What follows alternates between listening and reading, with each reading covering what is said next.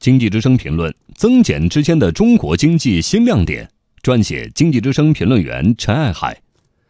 今年一季度中国经济成绩单揭晓了，这份成绩单给人的总体感觉是：该增的部分在增加，该减的部分在减少。在增减之间，我们看到了中国经济的新亮点。举例来说，今年一季度服务业在经济中的比重达到百分之五十六点六，同比增加零点三个百分点。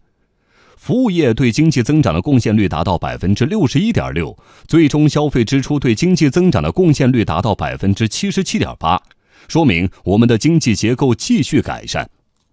进一步看，在全国规模以上工业增加值增速与同比持平的情况下，高技术产业和装备制造业增加值分别增长近百分之十二和百分之九，集成电路增长百分之十五，工业机器人增长近百分之三十。新能源汽车更是大增百分之一百三十九，说明新行业新产品的发展令人欣慰。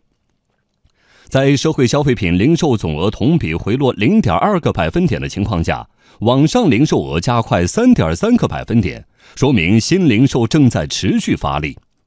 在全国固定资产投资增速同比回落一点七个百分点的情况下，民间投资增速逆势加快一点二个百分点。意味着前几年让人揪心的民间投资正在拨云见日。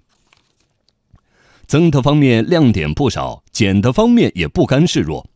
比如全新亮相的城镇调查失业率同比下降，表明就业压力继续减小；外贸顺差同比大幅收窄，表明我们更多进口了消费所需的商品和生产所需的设备及技术，贸易更加平衡，客观上也有利于减缓贸易摩擦。城乡居民人均收入倍差同比有所缩小，意味着城乡发展更加平衡；单位 GDP 能耗同比下降，意味着绿色可持续发展再上台阶。此外，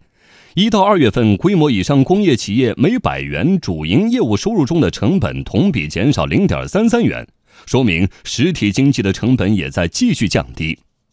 上面列举的增和减都是我们所乐见的。这只是经济晴雨表的一部分，实际上，类似的亮眼数据还有不少，它们都是支撑中国经济高质量发展的有利条件，也是中国经济气色好、颜值高的有力证据。当然。在今年剩下的时间里，我们还需要继续打好三大攻坚战，应对好国际环境的不确定性，解决好国内的发展不平衡不充分问题，完成好改革发展大课题，才能让中国经济气色更好、颜值更高。